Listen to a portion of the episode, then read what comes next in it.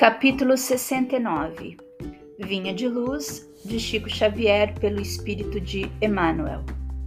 No serviço cristão. Nem como tendo domínio sobre a herança de Deus, mas servindo de exemplo ao rebanho.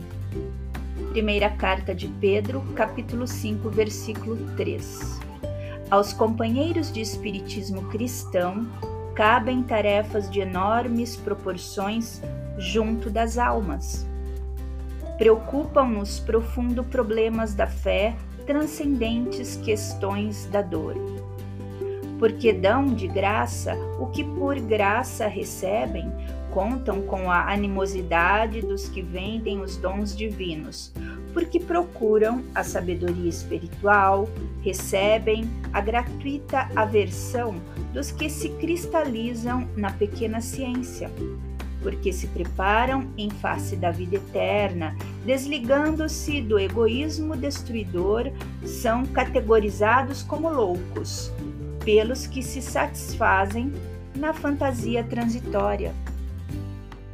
Quanto maior, porém, a incompreensão do mundo, mais se deverá intensificar naqueles as noções da responsabilidade. Não falamos aqui dos estudiosos, dos investigadores ou dos observadores, simplesmente.